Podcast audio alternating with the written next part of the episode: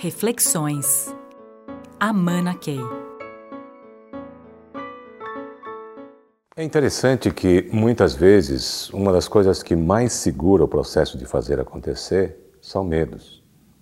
E muitos desses medos, se a gente vai fundo, encara esses medos, a gente vai descobrir que são ilusões, são coisas artificiais, são coisas que a gente imagina em nossa cabeça e não fazem parte da realidade objetiva.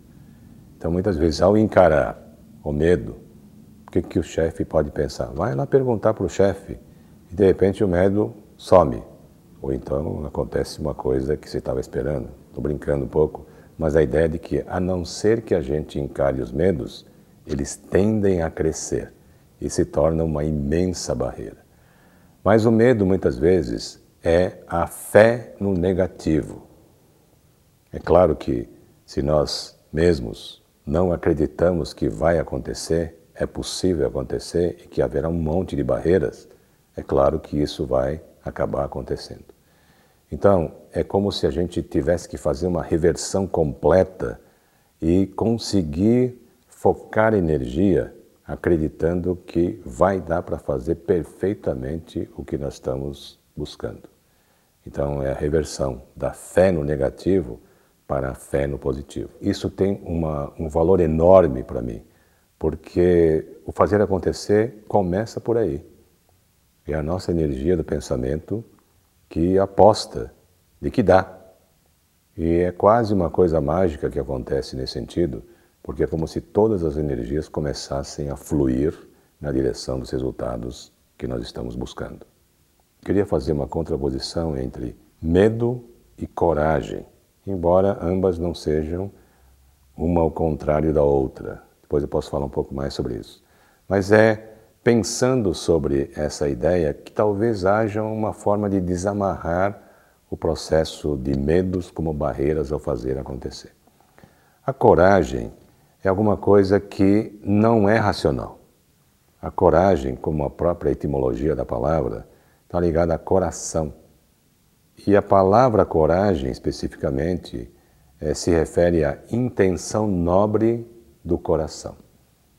Então, por exemplo, no momento em que uma mãe entra num prédio em chamas para salvar o filho, então o que move essa mãe é uma intenção nobre do coração. É uma coisa muito mais das emoções, dos sentimentos, do que uma coisa cerebral. Se fosse uma coisa cerebral, ela não entraria calcularia as probabilidades de sucesso disso e ficaria esperando, não entraria. Mas no momento que ela, o impulso de entrar é um impulso do coração. Então, queria associar essa ideia de a superação do medo pela nobreza da ação. Então, quando eu tenho uma situação em que se demanda uma ação corajosa, uma ação de risco, tem que valer a pena.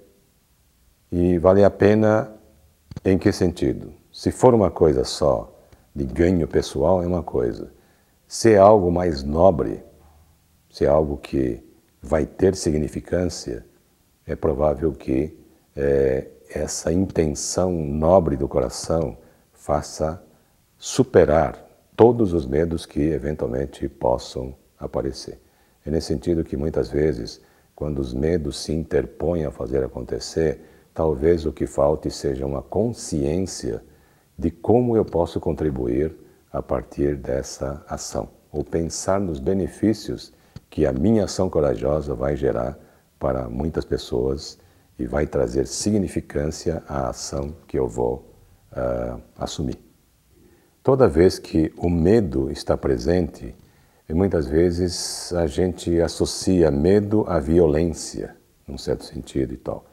E às vezes é interessante porque quando nós estamos com, com medo é, de assumir os riscos, podemos até assumir uma posição muito defensiva. Né? E, mas também, se a gente inverte essa situação, muitas vezes os medos que nós sentimos, até em relação a uma reação violenta do outro, nós temos que também imaginar que atrás dessa violência, que pode ser a premissa que se transforma em barreira, ela pode estar escondendo medo. Então, será que o chefe, que pode até reagir violentamente, também pode estar armadilhado em algum tipo de medo?